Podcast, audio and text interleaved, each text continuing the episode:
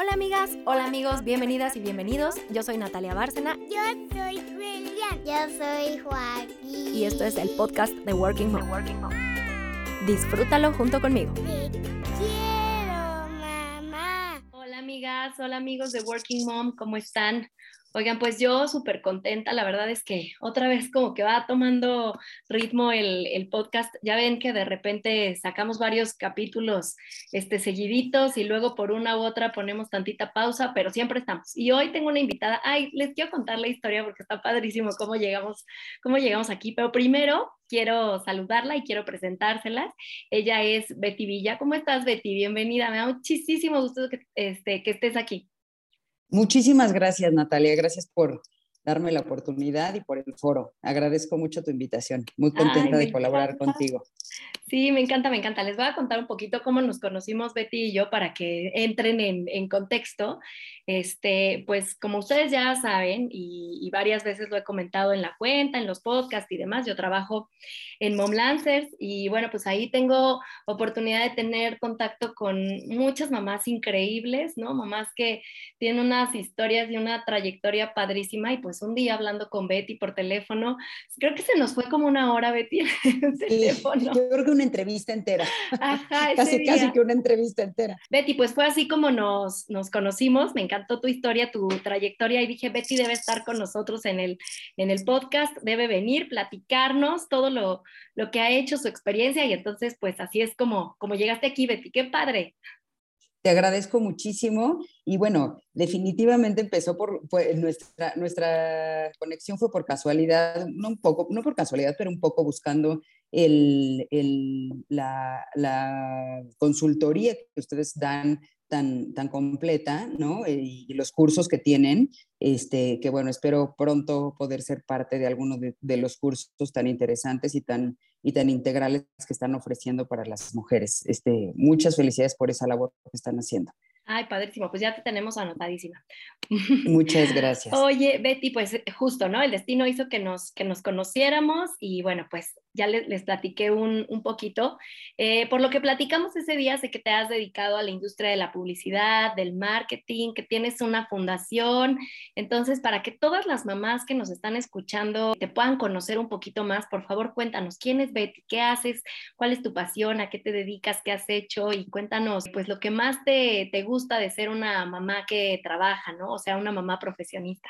Muchas gracias. Pues mira, Betty eh, ha trabajado toda su vida. Este, desde que tengo uso de razón, es una de las mejores herencias que me han dejado mis papás, enseñarme el valor del trabajo y enseñarme el valor del, del poder ser útil y, y, explotar todos mis talentos, ¿no? Es como un poco lo que yo siempre les digo a mis hijos. Si tenemos el paquete de talentos, hay que acabárnoslos, a eso venimos a la vida, ¿no? Acabárnoslos. Entonces, con un poco con esa filosofía, es que pues eh, heredé, ¿no? De mis papás esa, ese interés por siempre ser útil, por siempre trabajar, por siempre buscar recursos, no solo eh, económicos, sino de desarrollo profesional. Este, soy mexicana y este, tengo 52 años, y bueno, mi historia empieza trabajando de todo, ¿no? Este, desde una Miss de Kinder, desde este, en una tienda, en, en, ya en la universidad, formalmente empecé a trabajar en la parte, en mi área específicamente, en publicidad. En, en el segundo semestre, a mí me corría prisa por, por ganarle a, mis compañeros un poco el, el terreno en el área profesional y me parecía como muy interesante poder este, adelantar un poco el paso y conocer este, este mundo apasionante de la publicidad y del, y del marketing, ¿no? Empecé en una agencia muy chiquita, este, éramos 10 personas, pero bueno, eso da una gran oportunidad de hacer de todo y de conocer todas las áreas de, de, de una agencia de publicidad, ¿no? Este, posteriormente seguí siempre combinando mi carrera con eh, el trabajo y después ya de, de unos años entré a, a, una agencia más formal, ¿no? a una agencia internacional, este, que se llamaba, ya no existe, Lintas Advertising, y, este, y entonces de ahí empecé ya mi, mi carrera como en el área de servicio a clientes, ¿no? Básicamente yo le llamo que éramos, yo era la malinche entre el área creativa y el cliente, ¿no? Era la babysitter del cliente y, este, y la traductora de toda la creatividad de, del departamento creativo. Entonces fue muy, muy interesante, muy apasionante.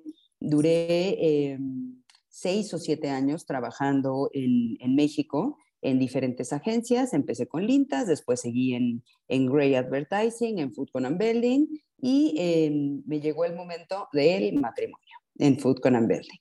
Este, también también eh, mi esposo es, es parte de, del gremio de la publicidad en el área creativa, entonces pues ahí tantas horas que pasa uno en, el, en, el, este, en las agencias de publicidad y tanto tiempo que dedica, pues bueno, ¿por qué no? También tomamos la oportunidad de, de acceder al matrimonio, ¿no? Y de, y de poder este, encontrar al, al compañero de, de, mi vida, que eh, soy muy afortunada de tener desde hace 28 años. Este, pues bueno, en este, en este, tran, eh, en este eh, tiempo eh, se presentó una oportunidad antes de casarnos de, de, mudarnos a Estados Unidos. Y este, pues bueno, la verdad es que estaba muy fuera de nuestros planes el, el salirnos recién casados de, de México, pero fue muy interesante el poder iniciar una vida de matrimonio solos, este, eh, muy independiente, muy a nuestro estilo, ¿no? E, empezar a crear una familia como Dios nos dio a entender, literalmente, ¿no? Empezar desde cero y, este, y picar piedra fuera de, de, de México, ¿no? En, en, esa oportunidad. Entonces, este, pues bueno, es, fue muy interesante esa, esa parte de nuestra, de nuestra experiencia como, como pareja solos este, él, él viajaba mucho y eh, por obvias razones yo, yo me dedicaba en, los primeros eh, meses de, de, de, recién casada a buscar este, establecerme, ¿no? Este, desde eh, buscar un lugar donde vivir, buscar este, cómo estar establecidos y realmente me tocó un poco arrancar sola porque, porque el trabajo de mi, de mi esposo le, le demandaba mucho trabajar, trabajar fuera de, de Miami, que era ese lugar en donde nos mudamos. Entonces pasaba mucho tiempo sola y evidentemente siendo una persona profesionista, pues estaba ya muy desesperada de ser... Claro, y con estas este ganas de hacer cosas, ¿no? O sea, que te invaden. Sí, no quería hacer mueble, de ninguna manera tenía ganas de hacer mueble, no quería seguir limpiando, ya se me acababan las horas de hacer ejercicio, este, buscando sí. ¿no? millones de, de, actividades alternativas, pero en realidad mi pasión siempre ha sido trabajar uh -huh. este, y ser productiva. Entonces empecé a buscar un, un, lugar que me pudiera dar el patrocinio de una visa de trabajo. Este, no sé si están familiarizados, pero en Estados Unidos, si no tienes una visa de trabajo, no puedes trabajar. Mi esposo iba con visa de trabajo, yo iba sin visa de trabajo, iba con visa de mueble, siempre, siempre, siempre lo he dicho. Entonces quería pasar de, de ese estatus de, ser visa, de, de, tener visa de mueble a tener una visa que me, que me pudieran eh, ofrecer, ¿no? Este, uh -huh. Antes no estaba tan complicada la parte de, de, migración, entonces conseguí una empresa que hiciera ese patrocinio y pude entrar a una empresa chiquitita. Fuimos, uh -huh. Éramos tres personas, literal, los dueños de la empresa y, este, y tu servidor. Estuvimos, wow. Eh, sí, éramos tres personas, era una agencia de medios, ni siquiera era la parte de, de, de mi profesión este, específica, ¿no? Yo de servicio a clientes pasé a este, tener que aprender este, todo lo que tenía que ver con, con medios, era una, una, agencia de medios para Latinoamérica, entonces me dio la oportunidad de conocer esa área de negocio que este, me parece muy toda la parte de ¿no? contratación de medios, ¿no? Exacto, toda la parte de contratación de medios. Miami este, es, un, es un centro para Latinoamérica. Uh -huh. este, entonces, de ahí partían muchos clientes de, internacionales que querían comprar tiempos de aire uh -huh. o, o, lugares de, para publicidad eh, dentro de la región, dentro de, de los diferentes países en Latinoamérica. Entonces eso estuvo muy entretenido, ¿no? Este, Puro aprendizaje. El, el, el, claro, era totalmente, hice, o sea, me regalaron un curso literalmente, Ajá, ¿no? Y, sí. y, me pagaban además, ¿no? Entonces tuvo sus retos porque trabajar con, con los dueños, pues, era una empresa familiar, ¿no? Este, y, y, pues bueno, realmente no tenía tiempo ni para ir al baño, literalmente. Uh -huh. Si uh -huh. se iban de vacaciones, me acuerdo perfecto que si se iban de vacaciones mis jefes, este, tenía yo que dejar el, la grabación de que en un momento regresábamos porque estaba yo sola, en la, yo abría la, agencia y cerraba la agencia, ¿no? Pero la verdad es que me dio la oportunidad de poder este, aprender muchísimo, me divertí mucho y la verdad es que agradezco mucho esa oportunidad que me dieron porque, porque fue la puerta para que yo pudiera empezar a trabajar en Estados Unidos. Posteriormente se, cambiamos de estatus, nos dieron la residencia por, por, el trabajo de mi esposo y se, se hizo un, un, poco más fácil el poder entrar a, trabajar, ahora sí, en, específicamente en mi área de trabajo que, y en una agencia un poco más formal, ¿no? Entonces empecé a, buscar, a mandar diferentes currículums, a buscar contactos, ya para ese tiempo llevábamos varios años este, viviendo en, Miami y teníamos ya un, grupo social y, profesional establecido, entonces eso fue un poco más fácil, ¿no? Y se presentó una oportunidad en Young Rubicam, que es una agencia internacional, y este, en, Miami igualmente, ¿no? Young Rubicam es el centro para Latinoamérica, entonces ahí se me presentó una eh, oportunidad fascinante, la verdad que creo que es de las cosas que más eh, guardo en mi corazón y de las cosas que más valoro, porque, eh, porque fue una experiencia eh, muy, muy enriquecedora para mí.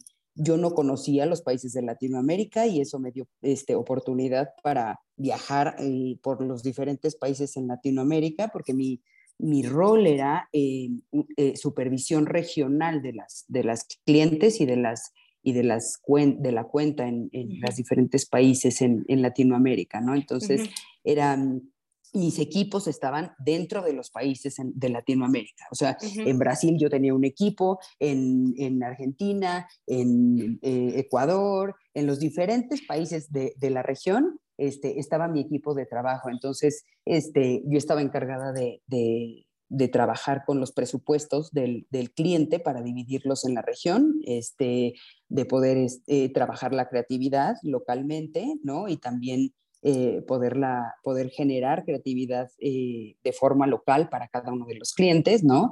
Entonces, este, también fue un, fueron unos años muy, muy, este, muy productivos y además eh, con muchísimo aprendizaje, ¿no? Sobre todo en la parte personal, el poder trabajar con las diferentes culturas, ¿no? O sea, este, yo venía muy eh, hecha al trabajo de México, ¿no? Muy, que es muy profesional, que es muy eh, entregado, ¿no? y, empiezas a conocer cómo son las diferentes eh, formas de trabajo y las ideologías de trabajo en cada uno de los países de la región y, este, y tienes que empezar también a moldearte, ¿no? Este, para saber cómo le llegas y cómo te entregan las cosas y cómo te responden. O sea, fue una, una parte de, de manejo de, de, personal que la verdad me encantó este, haber tenido esa, esa oportunidad, ¿no? Una gran oportunidad para, para mí. Eh, después de cinco años de estar en, en eh, Young and Rubicam, eh, me embaracé. nos tardamos mucho en, en, poder tener a, Lucas, mi primer hijo, y ahí me embaracé. Entonces, ¿Cuántos hijos tienes, Betty? Tengo tres hijos. Tengo Lucas, que tiene 22 años, María José, que tiene 20, y Valentina, que tiene 17. Este, estoy en la plena etapa, de, en la segunda etapa. ya, ya, pasé de la, de la, primera a la segunda etapa con sus buenos retos de, de toma de decisiones, de acompañarlos, de, yo, yo le llamo a esta etapa como como en la etapa en la que estás pegada a la pared y aguantando la respiración, solo pidiendo que, tomen buenas decisiones. y ya que toman la buena decisión, respiras. sí, respiras. Cada buena, ¿no? Cada acompañamiento es, es, este, es poner a prueba lo que has dado durante, durante todos estos años, ¿no? Y, poner en, en cristalizar mucho estos aprendizajes y, ese, y esas cosas que les has dado, ¿no? Que no sé si no sé si propiamente llamarles que les damos algo. Ellos nos vienen a enseñar muchísimas cosas y nos vienen a hacer la mejor versión de cada uno de nosotros. La verdad es que... Eh, ah, te das cuenta de cosas que ni te imaginabas, ¿no? O sea, dices, yo era capaz de esto, ¿cómo? Totalmente, te das cuenta de, de, unas capacidades increíbles, te das cuenta de que sí, sí es la mejor versión lo que te sacan, ¿no? Y, te das cuenta también que son un privilegio y un regalo, ¿no? Para, para nosotras. O sea, sí es, es siempre, siempre recomiendo este, que, si, si tienen la oportunidad las mujeres, no dejen pasar esa, esa parte de la vida, porque es muy recomendable. Nadie de nos deberíamos de ir de la vida sin, con, este privilegio de mujeres de tener la oportunidad de ser mamás, ¿no? este, pues Nos bueno, estabas contando de que nació Lucas. Entonces nace Lucas, yo en teoría iba a regresar a trabajar, ¿no? Este, mi, mi, mi trabajo eh, en Estados Unidos, la, generalmente cuando tienes un, una, eh, el permiso de maternidad, em, legalmente tienen que, tienes que regresar y te tienen que ofrecer un trabajo similar o, este, o mejor de lo que, de lo que tenías anteriormente. Entonces, mientras yo estaba este, aprendiendo a ser mamá, este, que no es cosa fácil, por cierto. Que no es cosa fácil, pero te quiero decir que tú, fui muy afortunada porque tuve dos mentoras buenísimas, ¿no? Mis dos mejores amigas de Miami. Ya eran mamás. Me llevaron de la mano, eran mamás y eran muy entregadas, entonces ellas me dieron mucho la pauta para poder para poder saber ser Ay, qué bien. mamá dentro de lo que se podía, ¿no? Porque ya uno en acción ya, ya es diferente. Entonces, este, pues bueno, eh, tuve a, Lucas, esperé el tiempo del permiso y yo eh, tenía en mente no dejar de trabajar. Yo tenía totalmente, estaba totalmente convencida de regresar a, a, mi, a mi puesto y, este, y esperar a ver qué, qué era lo que me iban a ofrecer para, para poder eh, reintegrarme en, el, en la oficina, ¿no? ¿Y qué crees? No pude. Cuando, cuando vi que esta, esta cosita de micrométrica estaba en mis manos y, empecé a enamorarme minuto a minuto de él, dije, estoy loca, no puedo. Entonces, eh, llegamos a un acuerdo, mi esposo y yo, este, independientemente de que económicamente en Estados Unidos el que alguien cuide por tu hijo, ¿no? Este, es un gasto, eh, eh, no es una inversión, es un gasto, la verdad, bastante alto y además es muy riesgoso. Y la verdad es que no me sentí con la capacidad emocional para, para dejarle en manos de alguien a, a, mi hijo y estuvimos de acuerdo, ¿no? Como matrimonio, que, que yo, yo, sería la que se encargaría de, de, la maternidad, ¿no? De, dedicarme a mis hijos. Entonces, este, pues bueno, empezó mi carrera de maternidad. me encanta eso, este carrera de maternidad, está buenísimo. Sí, es una carrera, es una carrera, porque ¿sabes qué pasa, Nat? Que, que todo lo que has aprendido en tu vida profesional lo puedes aplicar en tu vida de maternidad, lo puedes manejar como una empresa.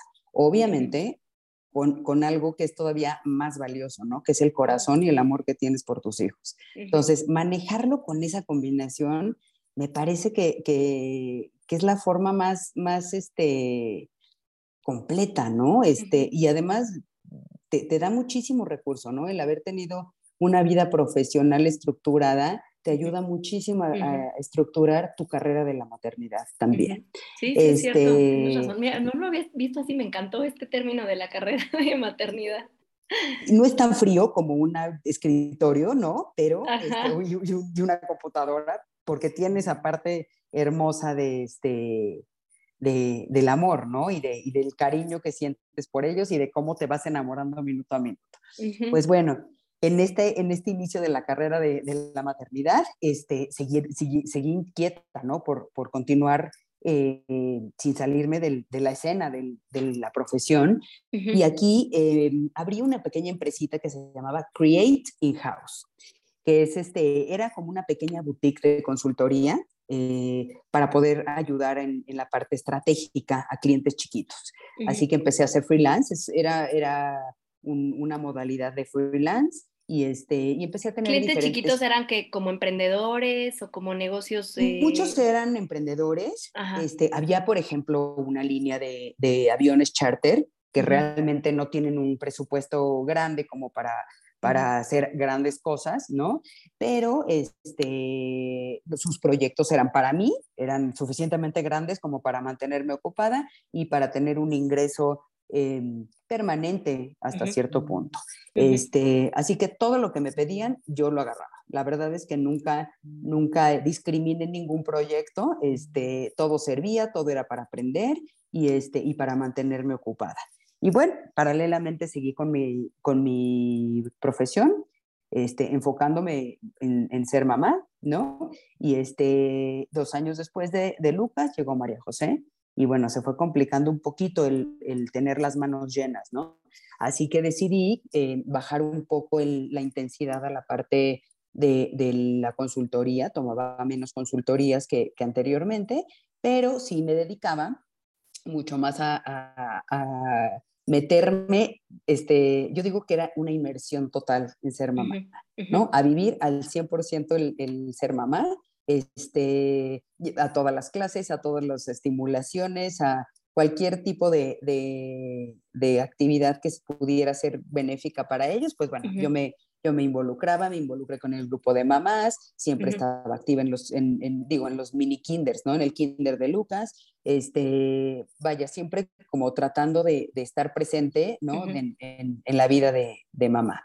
Y este, aquí, justo en el grupo de, de mamás, encontré un nicho que era, pues, obviamente, vender cosas de niños, ¿no? Entonces me entrevisté con una compañía en México que, que este, tenía cinturones y, y, accesorios muy bonitos para niñas y niños y le ofrecí representarla en Estados Unidos. Entonces, este, pues empecé a, a distribuir eh, los productos en Miami, me los llevaba de México y los distribuía en, en, las diferentes boutiques en Miami, ¿no? Había boutiques muy chiquitas de niños este, y de ropa para niños, entonces me, me, empecé con esa, con esa nueva, este, e, e, ese nuevo reto, ese nuevo proyecto en mi, en mi vida, ¿no? Yo no conocía nada de, ni de tiendas ni de productos, pero nada que dos pies no puedan hacer para tocar las puertas y irme a entrevistar. Mi producto, la verdad es que era de, de buenísima calidad y, este, y eso me ayudó muchísimo, ¿no? Y muy innovador, era, tenían diseños muy, muy innovadores, este, muy no artesanales. Era, eran productos de calidad, con unos trabajos artesanales muy lindos, ¿no? Que, este, que bueno, la gente después de, este, ya, ya me los pedía de forma individual, ¿no?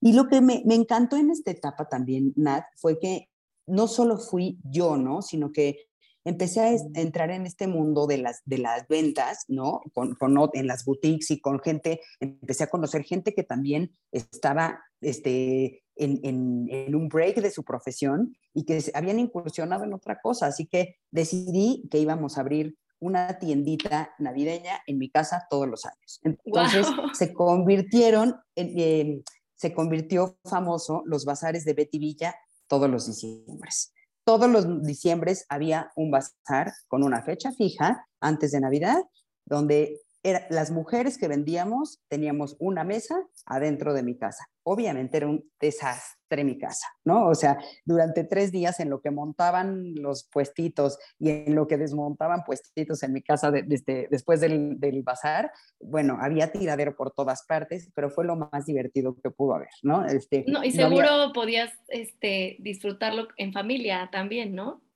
Claro, o sea, mi esposo se reía de que me decía, ya vienen los bazares, no puede ser, ya hay mesas por toda la casa, ya tienes, ya tienes ropa este, de gente que traía ropa, de gente, o sea, iban a, vender, ¿no? Y entonces siempre me, me, al segundo o tercer año, porque era un, bazar a donde iba mucha gente, ¿no? Este, y, y, em, se empezó a hacer famoso.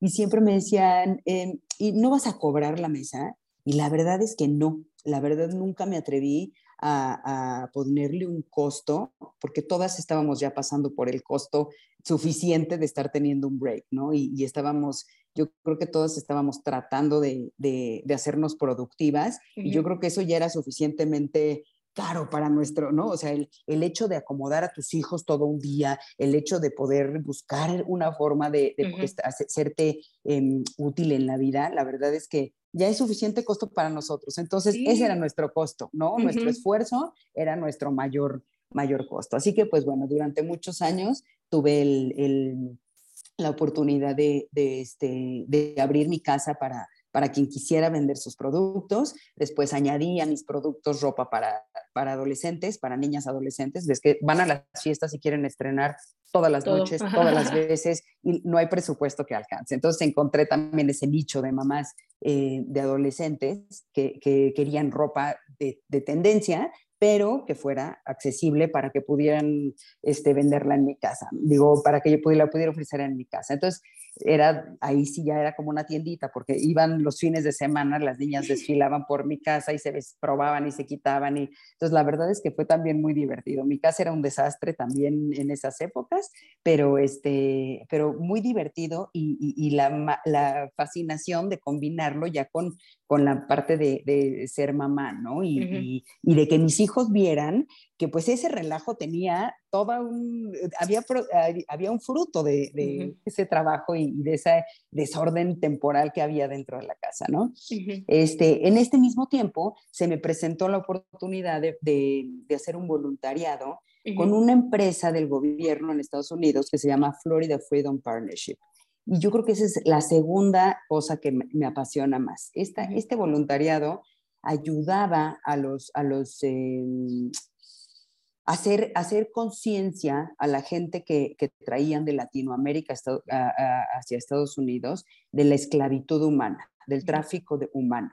Entonces, eh, era muy doloroso, ¿no? O saber los casos. Y qué tema tan fuerte. es un tema fuertísimo, la verdad es que es fuertísimo y, y, y sí, y sí fue conocer una realidad que, que nunca pensé haber estado cerca, ¿no? Este, en, términos de, conocimiento, ¿no? O sea, como que lo ves en las películas o lo ves en, pero, pero lo ves muy lejano, ¿no? Pero saber que en Estados Unidos existe este, el, tipo de esclavitud humana, el tráfico, que hay gente que está este, amenazada. Entonces mi trabajo fue buscar tiempos em, eh, de, de que me pudiera donar las diferentes eh, radiodifusoras en, Miami, las radiodifusoras locales, por, por ser un em, centro para Latinoamérica en, en, Miami.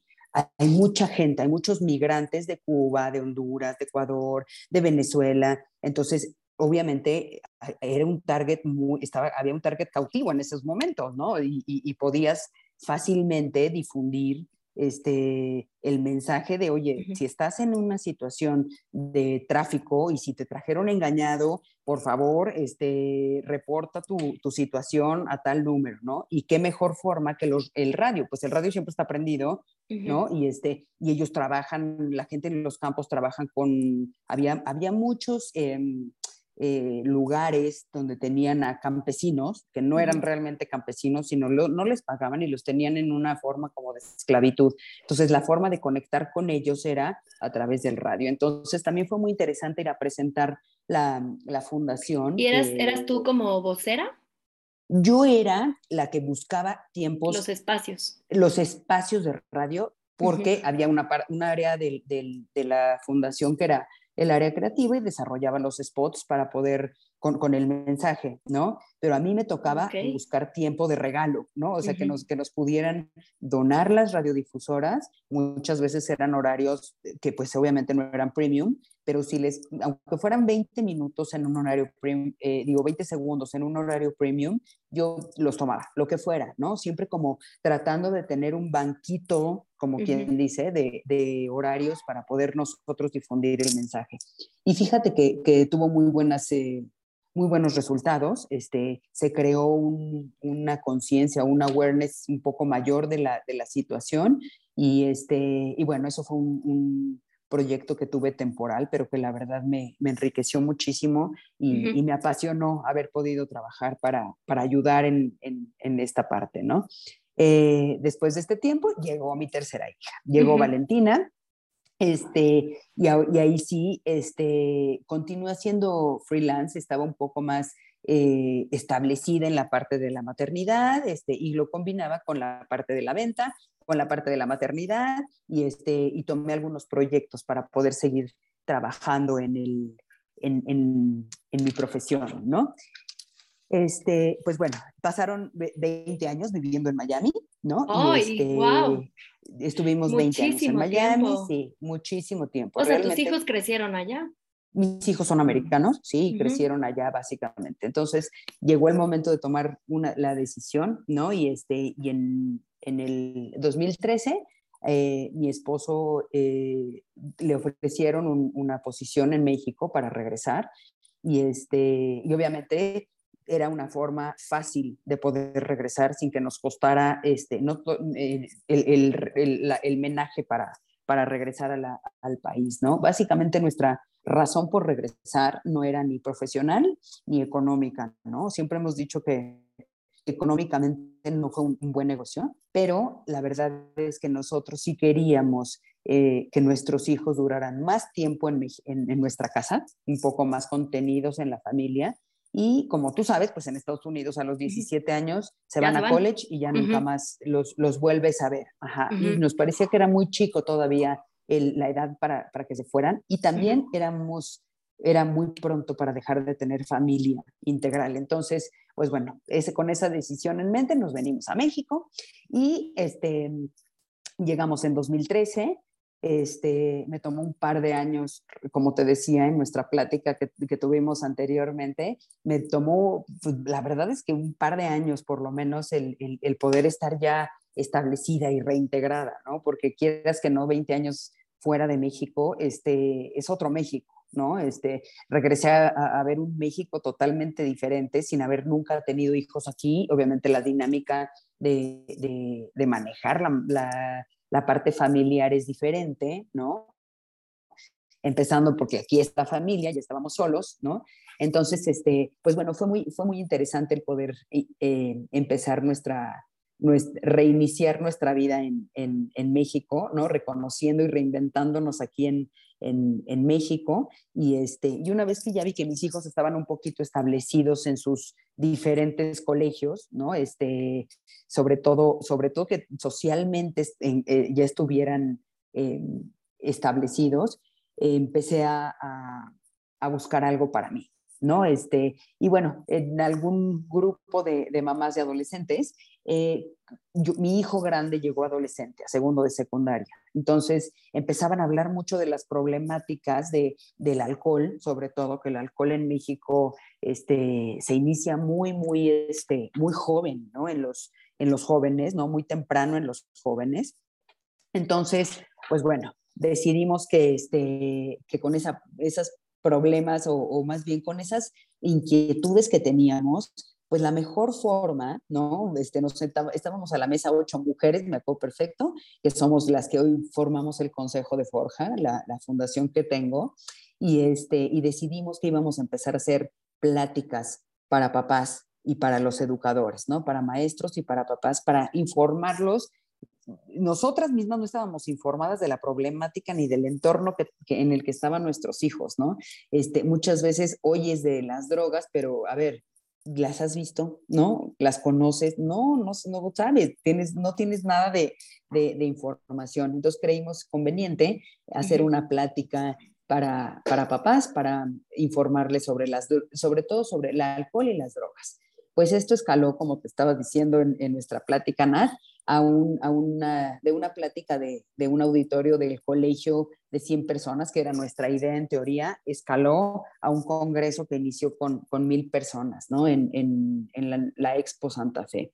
Este, afortunadamente encontramos mucha gente que se sumó al, a la preocupación, ¿no? Y que nos ayudó con patrocinios, nos ayudó con el, el digo, con la Expo, ¿no? Eh, eh, con, cada, cada, cada parte que se iba sumando, se iba sumando con ayuda, ¿no? Para poder hacer posible este, este congreso. Así que terminamos teniendo un congreso para mil personas, con cuatro conferencistas, este, muy interesante el, congreso y la verdad tuvimos muy buenos resultados y decidimos que, que íbamos a formar Forja. De ahí nace, nace Forja, ¿no? Este, so, todas somos mujeres profesionistas, las ocho personas que estamos en el Congreso, digo, en el Consejo, somos, somos eh, profesionistas, pero, este, pero mamás. Entonces, este, combinamos ahí, este, el, el, el, rol de mamás con, uh -huh. con el rol de, de, profesionales. Entonces, una de las cosas que más me emocionó de, de, de Forja fue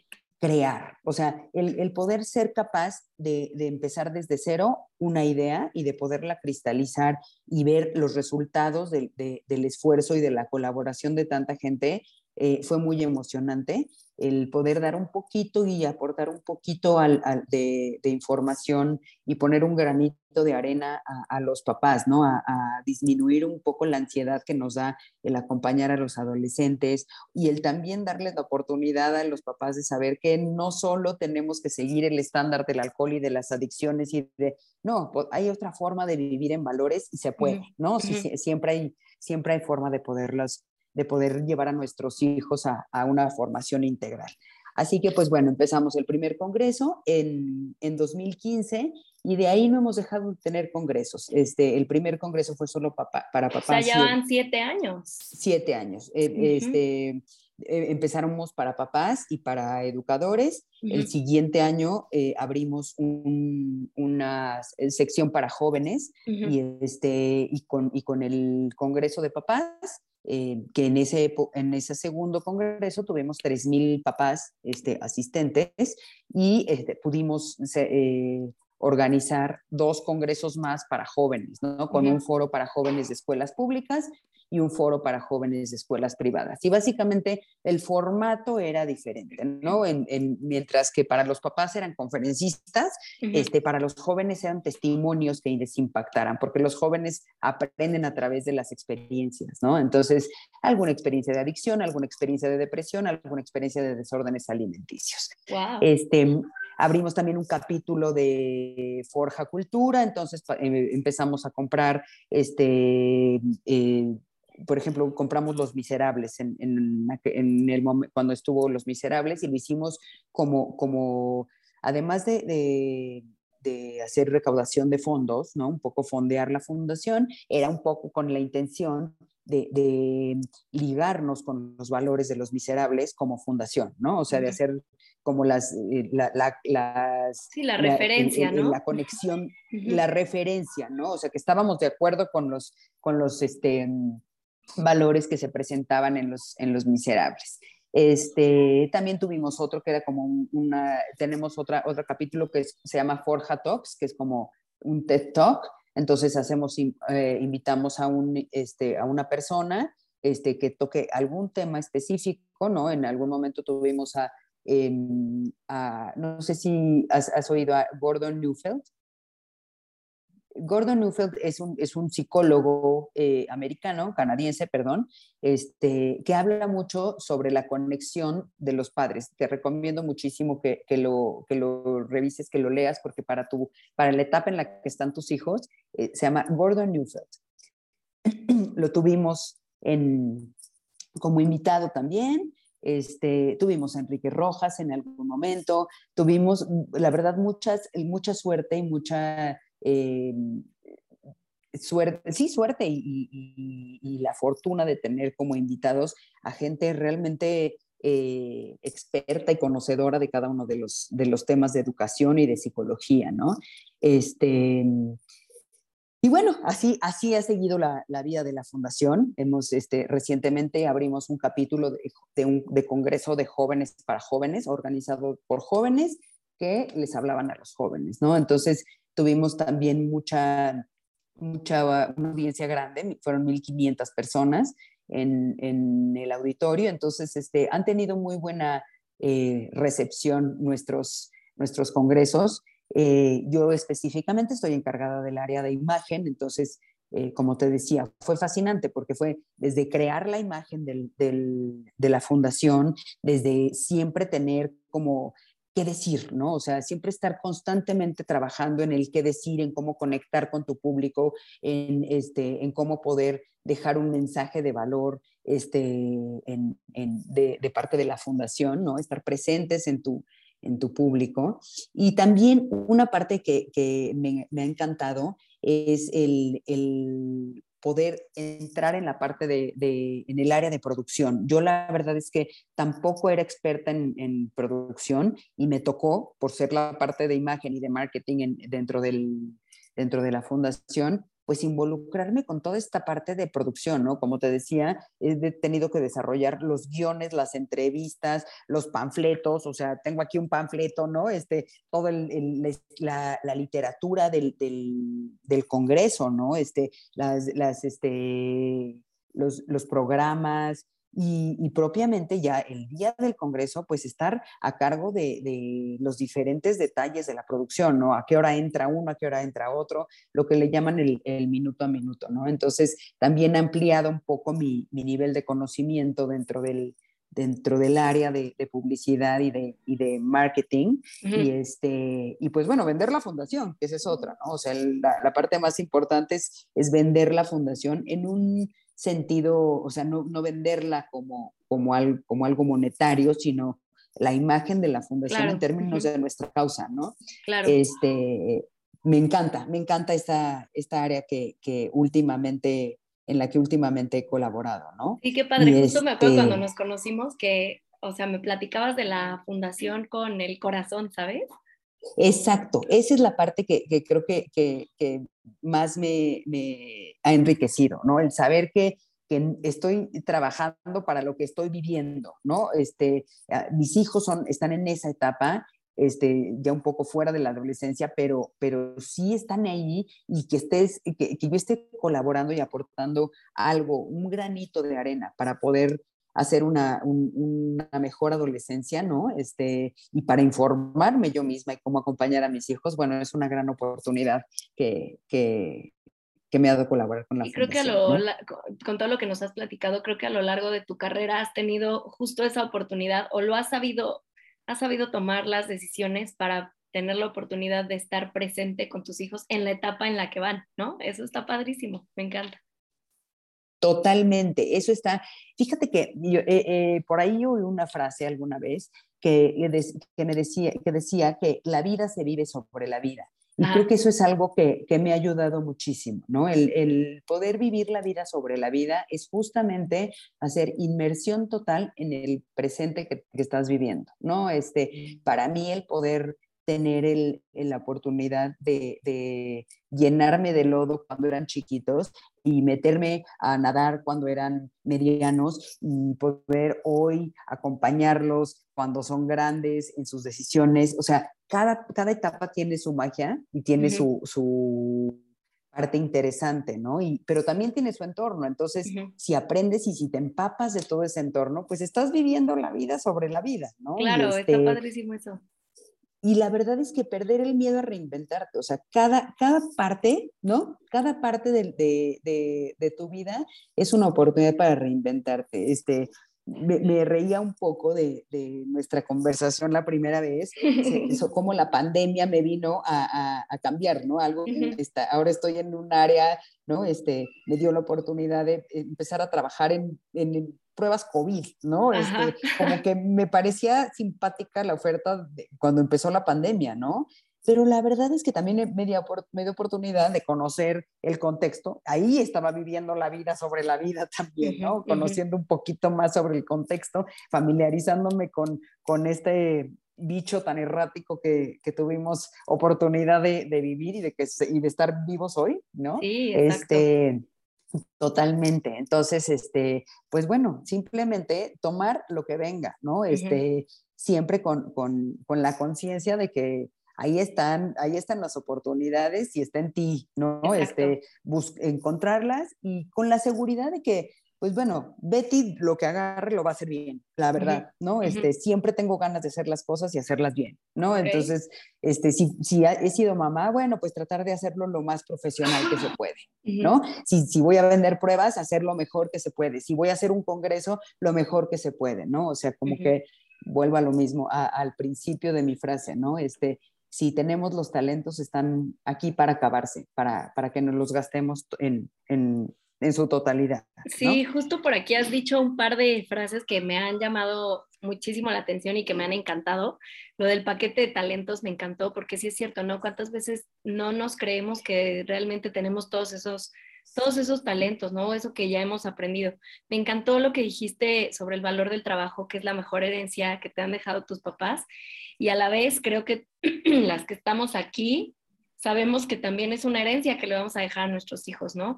Sobre todo que te vean, sí, el valor del trabajo, que te vean también que al disfrutarlo te sientes realizada, ¿no? Que al disfrutarlo creces tú también, entonces compartirlo con, con, ellos. Me encantó esa reflexión que nos, que nos regalaste hoy del valor de trabajo. Y me encanta también esta parte que dices de la capacidad de crear, que creo que va muy ligada con este concepto de la oportunidad de reinventarte, ¿no? O sea, tienes la oportunidad, pues tómala y tienes la capacidad de crear algo nuevo, ¿no? Creo que con todo, o sea, teniendo la trayectoria que tienes, los conocimientos que tienes y demás, puedes, ¿no?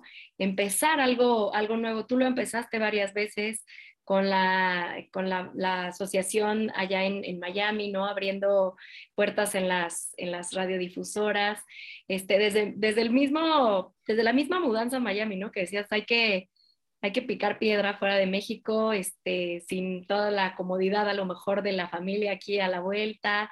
O sea, todo eso creo que te va dando también las herramientas, ¿no? Para la toma de decisiones. Totalmente. La verdad es que todas, todas las, este, todas las oportunidades eh, te van a dejar algo, ¿no? O sea, como que nunca, nunca, aunque sea la más mínima y, creas que no es para ti, cuando estás adentro te vas a dar cuenta por qué sí es para ti, ¿no? Y este, y un poco conocer que, que, la, que parte de nuestra trayectoria es este, se, se, se, asemeja a un electrocardiograma, ¿no? Este, el, el, el, electrocardiograma siempre tiene picos y subidas y bajadas.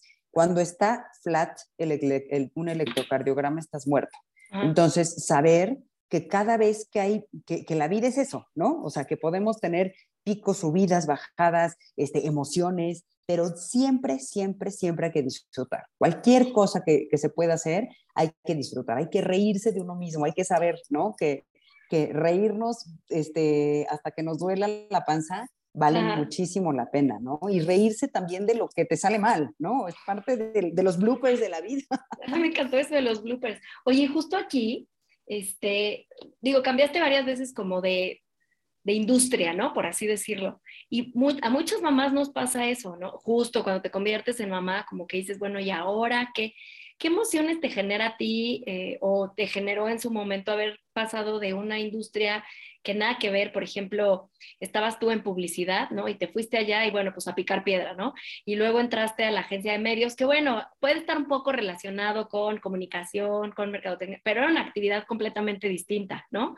O sea, la parte de administración de medios, de compra de espacios, es algo nuevo. Entonces, como que fuiste cambiando varias veces. Ahora en la pandemia empezaste a hacer, este, a vender, ¿no? Las pruebas COVID. Entonces, ¿qué, qué crees que que te generó en ti y qué crees que podrían eh, aprender de, tu testimonio las mamás que nos escuchan? Mira, la verdad es que el, principio, el, principio es, como, es como, una, como un entrenamiento, ¿no? Una vez que haces la primera vez eh, lo que nunca habías hecho, te atreves a hacer lo que sea, ¿no? Ya no, le pierdes un poco el miedo el, al, aventarte al, al ruedo y decir, si no sale, está bien, pero si sale, qué cool, ¿no? Qué padre que yo pueda em, eh, haberme probado en esta área, ¿no? Em, yo lo que sí les, les, eh, les diría es que esos momentos de incertidumbre que todas pasamos siendo mamás, ¿no? Este, no sé si en algún momento lo has experimentado, pero yo sí sentí en algún momento como un, se me cerró la cortina, estoy viendo negro, a ver, ¿dónde están las, o sea, en dónde, hacia dónde le doy? Oye, varias veces, creo. ¿Cuál es el, camino a seguir? Porque nos asociamos mucho con, con nuestro, nuestra zona de confort, con lo que ya nos sentimos cómodos. Entonces, si yo algo les, les pudiera transmitir, es no se sientan cómodas, no se dejen, no se, no, no, no se permitan sentirse cómodas, siéntanse permanentemente con, con la necesidad de que algo, ¿no? O sea, el sentirnos cómodo es una mala señal. Algo no está pasando, algo no estamos este, eh, haciendo bien. Yo creo que la vida es parte de la incomodidad, ¿no? De, de, atrevernos, ¿no? El, sentirnos incómodos nos permite atrevernos, quitar el, este, ¿no? Olvidarnos un poco de los miedos, este, y, y, el atreverse tiene sus frutos, ¿no? Tal vez no, no, no es garantía, pero, es mejor decir, me atreví y no salió, a decir, no me atreví y qué tal si se me hubiera, eh, que se me hubiera ocurrido, ¿no? Es muy buena reflexión eso. Yo es que sí siento que, que, el, el, miedo, ¿no? Es algo que yo les digo mucho a mis hijos.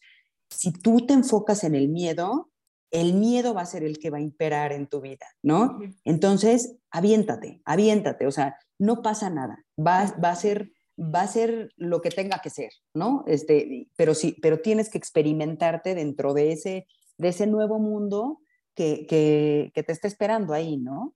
O sea, y, y, con la misma máxima de los talentos, ¿no? O sea, si, si tienes los talentos, bueno, por ahí vas a descubrir otro, ¿no? eso no es súper importante.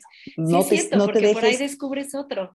Exacto, y, y, y, no te sientas a gusto en la comodidad, no te sientas cómoda, no te dejes estar cómoda, ¿no? Este, el, el, yo lo asemejo mucho esta parte con, con, mis hijos se llevan dos años cada uno, entonces pues estuve mucho tiempo, muchos años, muy ocupada, muy llena de, de, de o sea, tenía que eh, como hacer muchas cosas a la vez y, y, los niños chiquitos, tú sabes, demandan muchísimo tu energía física y tus atenciones y que y están muy constantemente en peligro, ¿no? Ay, sí, todo el tiempo. ¿no? Que si se caen, que si se pegan, que si no comen, está, están siempre en peligro, ¿no? Entonces, este, yo, siempre me decían, pero ¿por qué no te esperaste un poco más? No, no, no, porque no me quería sentir cómoda una vez que me sentía, me, me, te sientes cómoda, ya no te atreves al siguiente hijo o ya no te atreves al siguiente proyecto, ya no te atreves al, al, al, a la siguiente fase o, o, o, a la siguiente aventura que la vida te está presentando, ¿no? Uh -huh. Y, este, y, y, en esos momentos de, de, miedo absoluto, mi gran compañero este, siempre me ha aventado, ¿no? Este, tú puedes, esto es posible, tú tienes la capacidad, aviéntate, aviéntate, no tengas miedo, ¿no? Eso es lo que yo les, les aconsejaría. Oye, y, y, hablando de miedos, ¿cuál, ¿cuál crees que ha sido así como tu mayor reto en toda esta trayectoria? Mi mayor reto, bueno, el primero, el primero fue el, el salirme de México, ¿no? O sea, el, el tener que eh, poder adaptarme en un país que, que, aunque estamos cerca, nunca lo hemos vivido. Es muy diferente eh, ir un fin de semana a San Antonio, ¿no? Que, este, que vivir todos los, los pequeños, la vida diaria en, en, un país fuera de, de, México, ¿no? Y, este, y, y aprender a, a, a, adecuarme y a, y a flexibilizarme, ¿no? Con toda el, la, cultura este, americana y con todas las formas de vivir, las exigencias, porque es una sociedad muy exigente en, en, muchos aspectos, ¿no? Entonces, este, yo creo que ese fue el primer reto, ¿no?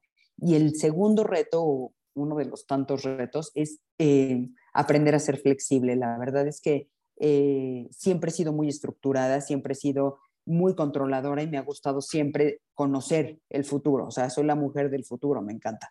Este, pero no, o sea, tuve que aprender a, hacerme un paso para atrás y aprender a vivir la vida sobre la vida, ¿no? A aprender a, a aceptar lo que venga, este, ponerle la mejor cara, ¿no? Y una buena actitud y bueno, son los elementos que tengo yo para dar, ¿no? Lo demás y lo que está fuera de mi control, pues no lo tengo, no lo tengo aquí presente. Entonces, este, yo creo que ese fue uno de los mayores retos. Personalmente, uh -huh. aprender a ser mucho menos rígida y menos estructurada y, y aprender a ser menos perfeccionista, este, uh -huh. eh, porque pues la vida me estaba exigiendo flexibilidad ¿no? y, y adaptación.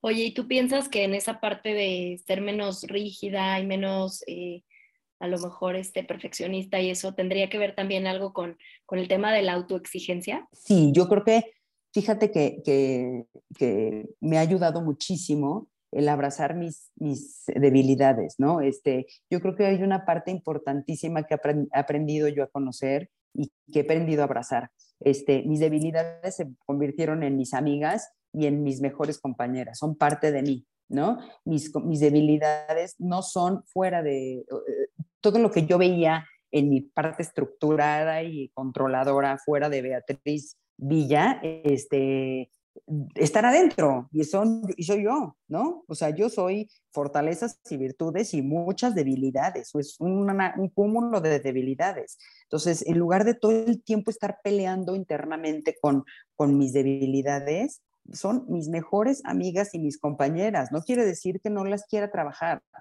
pero, pero las tengo ahí, las reconozco y las abrazo, son, son mis compañeras de vida y son parte de Beatriz Villa, la verdad, ¿no? Mira, a mí algo que me encanta de tener la oportunidad de platicar con, con mamás que aman y, y, este, y viven así con esta pasión su profesión, su maternidad y todo, es que siempre siento que me llevo un aprendizaje. La verdad es que cada quien este, toma de, todos los episodios un aprendizaje distinto. Creo que un poquito lo que está viviendo, ¿no? La situación por la que atraviesa. Me encanta esto de abrazar tus debilidades, porque creo que yo soy la más peleada con mis debilidades en este sentido de del control. Así como tú dices, yo este, quiero saber el futuro, yo igual, o sea, la incertidumbre me causa demasiada ansiedad, demasiada, ¿no? Entonces, el hecho de que tú me lo, me lo compartas este, me abre el panorama, ¿no? De decir, si es cierto, o sea, soy un, un, paquete integral, ¿no? Así como mi paquete de talentos, también viene mi paquete de, de debilidades y abrazarlas. Siento que ha de ser súper difícil, no lo he logrado, por supuesto que no, pero me parece que, que al, al, hacerlo eso, das un, un, gran paso, ¿no? En tu, en tu crecimiento. Es que te reconoces, o sea, yo sí creo que, que el, el considerar que, que, que, que todo tiene que ser perfecto y estructurado, eh, añade mucho estrés personal, individual, y añade mucho estrés a los que están alrededor tuyo, porque la verdad es que generalmente la gente que somos controladoras tratamos de exigir esa misma perfección y control de los demás. Entonces, eh, cuando, cuando me, me, di el permiso de, de verme este, como amiga de mis debilidades y de mis imperfecciones, la verdad es que eh, me di también permiso de que, de que está bien que otro no responda como yo quisiera que respondiera o que no sea tan perfecto. Y sobre todo con los hijos, ¿no? Porque al final de cuentas, pues son individuos, o sea, por mucho que hayan estado en nuestra panza, o sea, tienen su personalidad, tienen su forma de ser, tienen sus decisiones, ¿no? Que tú decías, me pongo en la pared así. Sí, totalmente. Pero que eso, bueno, ya que van creciendo, yo, mis hijos son chiquitos todavía, no toman decisiones así, este, eh, tan, tan de vida o muerte, ¿no? Pero, pero sí que, empieza, que empiezan a, pues a expresar su personalidad y digo, ay, pues es que sí, no es yo, o sea, es una persona ajena a mí. Totalmente. Y yo creo que también es un, una preparación, ¿no? Ahorita que hablas de los hijos, es una preparación para nosotros, porque nosotros no venimos a quedarnos con ellos. O sea, nosotros venimos a llenarlos, llenarles su maleta de cosas ayudarles a caminar juntos y luego que se vayan. O sea, creo que una de las partes que, que, menos nos gustaría como mamás es tener a nuestros hijos la vida entera aquí, porque eso representaría que no les dimos las herramientas para salir, ¿no? Necesitan salir necesitan ellos demostrarse a sí mismos que, que, lo que traen en el paquete es válido, puede tener frutos, ¿no? Y a, crear, a, formar un criterio y aventarse a la vida, ¿no? Entonces, este, también esa es una parte que, que, a mí me ha servido mucho eh, de preparación, ¿no? Todavía no estoy totalmente sola sin ellos, ¿no? Siguen viviendo en mi casa, pero ya hay muchas cosas que yo ya no me puedo involucrar. Entonces, eh, hay cosas que tienes que ver como desde lejitos y, este, y tratar de guiar cuando se puede, estar como escondidita, pero presente cuando las oportunidades que tienes, ¿no? Entonces, no es... Como que no cerquita y, le, y la verdad es que, pues sí. Sí, sí, o sea, y a veces hasta calladita y muda y nada más viendo, ¿no? Este, sin, sin opinar mucho, ¿no? Pero, pero, pues con, con, con, la tranquilidad de que, pues bueno, has hecho lo mejor que puedes con el corazón y, y ojalá que se les haya quedado, ¿no? El, barniz a esa madera.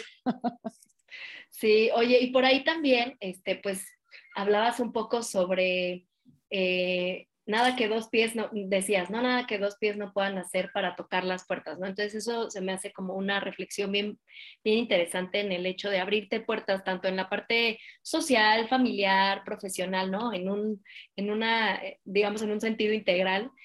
Este, ¿Tú cuál crees que puede ser la clave o qué te ha funcionado a ti para abrirte estas puertas en los distintos escenarios de tu vida y que nos pueda servir a nosotras también, las, las mamás que estamos de este lado, como para tomar nota de eso.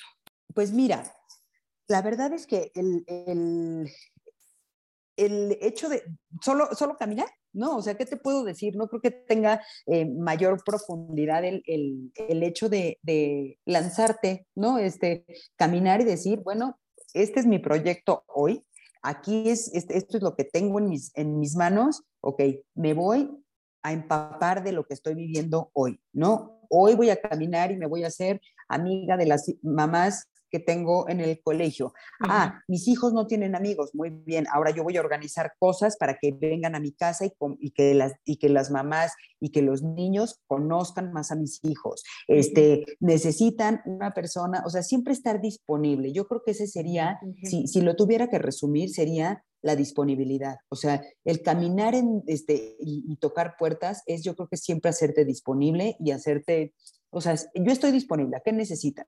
¿No? O sea, sin tener miedo a involucrarte con nada, ¿no? O sea, porque además, personal y, grupalmente, puedes recibir muchísimos aprendizajes de la gente, ¿no? Entonces, este, no te puedes cerrar a, a, pensar que solo tu forma de vivir es como, como impera, ¿no? Este, puedes encontrar y descubrir muchas cosas que pueden ayudarte y colaborar en tu función de mamá, de esposa, y incluso pueden abrirle eh, paso a tus, a, tus hijos cuando estás buscando que, que, se integren, ¿no? En mi caso, el, el, que se integraran en la sociedad en México, este, pues bueno, no le iba a presentar a mis hijos, a mis amigas de prepa, ¿estás de acuerdo? O sea, tendría que abrirles un, un camino, obviamente, ¿no? Dentro de su núcleo y dentro de su círculo. Entonces, pues bueno, si, si, si no voy a, si, si, yo no he estado tanto tiempo, voy a provocar.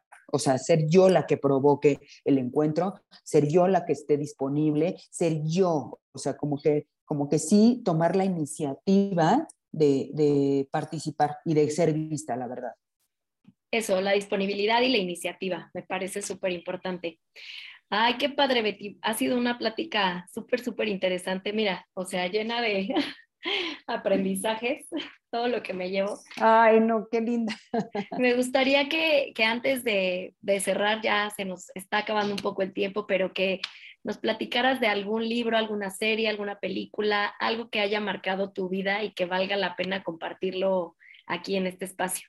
Pues mira, la primera película, la que siempre es que es como mi, mi mi bandera, ¿no? De la que siempre tengo presente las cosas es la película de la misión, ¿no? Este, porque yo considero que mi vida y mi, y mi matrimonio y mi maternidad son una misión, independientemente de que le, le haya dado yo el, el, adjetivo de carrera, este, sí es una misión. O sea, en general, mi vida es una misión, ¿no? Entonces, para mí sí es muy importante, eh, es como una referencia, ¿no? Esa película de la, de la misión, ¿no? Como para no perder el objetivo y no perder por lo que estoy aquí en, el mundo, ¿no? Y he tenido la oportunidad de acercarme a dos libros, este, por mi, por mi experiencia de vivir en Estados Unidos, eh, me siento mucho más cómoda leyendo en inglés en muchas ocasiones, ¿no? Sobre todo estos libros que, te dejan algún de autoayuda o de, o de mensaje personal, ¿no? Este, me encanta Brené Brown, no sé si estás familiarizada con ella, es una psicóloga eh, tejana y su, el libro que, que, que, marcó mi vida fue The Gifts of Imperfection, los regalos de la imperfección, ¿no? Y justamente de ahí parte mucho esto que hablábamos hace un momento, ¿no? Esta parte de abrázalos, quiérelos, son parte de ti y disfrútalos, ¿no? Y trabájalos. Evidentemente no se, no se trata de vivir en, en, en, la concha, ¿no? Y en la, y, en la comodidad. Bueno, ya los tengo, ya no me importa, ya no hago nada, ¿no? ¿Qué, ¿Qué, puedo hacer ¿no? con mis imperfecciones? Pero lo primero es abrazarlas, ¿no? Entonces, eso marcó, me encantó ese libro. Si tienes oportunidad de leerlo, te lo recomiendo muchísimo. Ya lo encontré, ya estoy aquí en Amazon. Bueno, y tiene uno, ella tiene unos podcasts que te van a fascinar, Natalia. Te van a la fascinar. voy a buscar ahorita. Sí, sí. No la había visto ella, la verdad es que por eso me gusta mucho también que me, que me compartan, porque siempre tienes un momento de vida en que algo te puede servir, entonces lo voy a buscar. Te digo, ya, ya abrí Amazon. ah, qué bueno. Y hay otro libro de ella que acabo de leer que se llama Rising Strong, que son esas, es como toda esta ayuda eh, o toda esta, este, e, esa parte es muy simpática, te va a gustar mucho, porque escribe muy simpático, es muy chistosa, es una tejana muy chistosa, eh, que también habla de, de los, los diferentes pasos para levantarte de una caída, ¿no? Y de cómo te puedes ah, de reír de ti misma en esas caídas que, que tienes, ¿no? Y, y, y, cómo ser, permanecer lo más lejos de ser víctima en, en tus caídas, ¿no? Este, es, ese es, ese es el, el, cuarto al que no debes de acudir, ¿no? O sea, no seas víctima. Siempre hay una opción de, de crecer, ¿no? De rising strong. Y te va a ayudar mucho también para, para tus hijos, porque eh, tiene muchas partes de, de maternidad y de paternidad. Están y la otra, el otro, y el otro libro que me encantó, que fue uno de los primeros libros que leí cuando llegué aquí a México, que me sentía muy triste de haberme mudado de Estados Unidos para acá, se llama Option B. Y este es el, un libro este, de, una, de una empleada que, de, de, Microsoft que repentinamente pierde a su esposo. En el, eh, van a una convención, ella lo está esperando, este, trabajan en la misma compañía, en Microsoft, este, ella se queda en, la habitación, en una convención, y él baja a hacer 15 minutos de ejercicio y nunca regresa porque él le da un ataque en el gimnasio y se muere. Entonces, el option B es justamente eso, ¿no? Ella presenta cómo la vida siempre te, te da un option B y cómo puedes tomar, ¿no? Ese, esa segunda opción de vida con la mejor eh, actitud y con la mejor forma, ¿no? No, obviamente no es algo mágico, ¿no? Ella te va llevando a través de, de este proceso de, de, caída y de muerte sorpresiva, ¿no? O sea, lo, que, lo último que se imaginó ella, o sea, la, el siguiente paso era desayunar a la convención.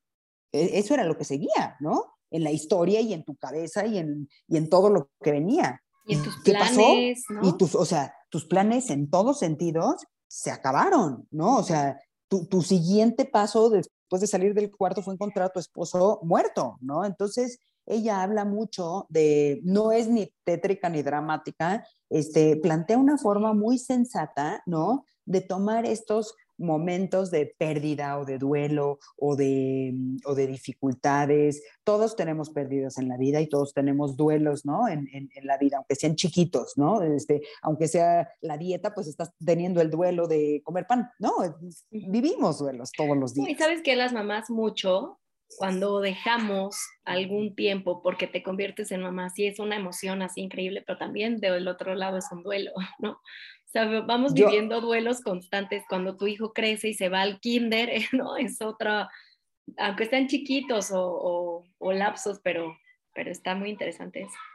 Vas viviendo duelos, ¿no? Este, yo ahorita que estaba, el, el día que estaba preparando eh, un poquito haciendo una recapitulación de, de, de, todo esto de que íbamos a platicar, eh, me, me, empecé a, a, dar cuenta cómo mi vida profesional sí representó un duelo, ¿no? O sea, fuerte, un duelo de, y, los, y, hablas, y sigo hablando con, híjole, es que me encantaba, ¿no? Y es que yo estaba apasionada y es que me fascinaba esta vida de, ser profesionista. Ahora, este, tengo, me tocó algo mejor, ¿no? O sea, tener hijos y una, una, carrera muchísimo más eh, emocionante que, que, que lo que hubiera sido nada más lo profesional, pero individualmente como mujeres profesionistas, siempre, siempre es, es una satisfacción que, que, hasta que no estás viviendo como profesionista no sabes qué estás, qué estás dejando, ¿no? No pierdes, dejas y, causa un duelo, ¿no? Entonces, eh, ahí me di cuenta que yo,